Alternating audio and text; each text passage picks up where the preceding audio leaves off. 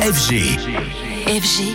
DJ Radio. Alors de retour, bonjour Anthony. Ce matin, on va parler musique et surtout d'un jeune talent français devenu viral. Et oui, on ne cesse de le répéter, les artistes le savent très bien, les réseaux sociaux, notamment TikTok et Instagram, peuvent changer la donne sur le marché musical. Un gros succès sur ces plateformes et cela propulse un titre et parfois sert de tremplin euh, dans une carrière, forcément avec plus de 300 millions de vues sur TikTok. Le remix de You and Me de Disclosure, produit par le jeune français Rivo, n'est pas passé inaperçu.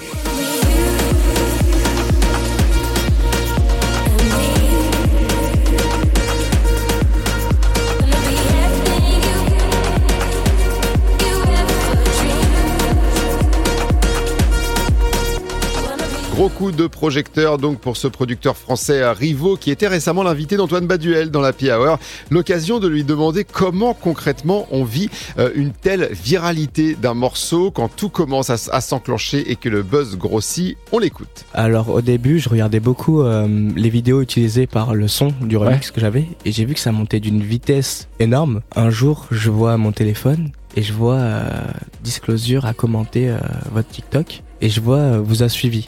Et là, je vois, hey, euh, on adore votre mix, euh, on va faire en sorte qu'il sorte pour de vrai. Et là, je réponds pas. Je réponds pas pendant trois heures, je pense. J'appelle tout le monde, j'appelle mon manager, j'appelle mon label, j'ai ça là, ça vient de tomber là. Et les jours passent, plus de nouvelles. Plus de nouvelles, je dis ok, bon. Euh, et un jour, on reçoit un mail de Highland où on veut sortir le remix. je pense que je réalise pas encore tout à fait euh, l'ampleur de la chose, mais c'est vrai que ça va très vite. Je peux même pas regarder parfois les notifications parce qu'il y en a tellement euh, sur TikTok et Instagram, mais j'essaye. Ah, c'est intéressant d'avoir ce point de vue de Rivo qui a donc vécu un rêve éveillé jusqu'à ce que Disclosure valide le remix, jusqu'à ce qu'il puisse sortir officiellement. Une vitrine énorme pour le jeune DJ français, fou de set en live que l'on devrait euh, plus voir cette année et notamment lors des prochains festivals musicaux et le genre de succès viral qui a de quoi donner des ailes et des ambitions peut-être à de jeunes producteurs aussi dans le pays.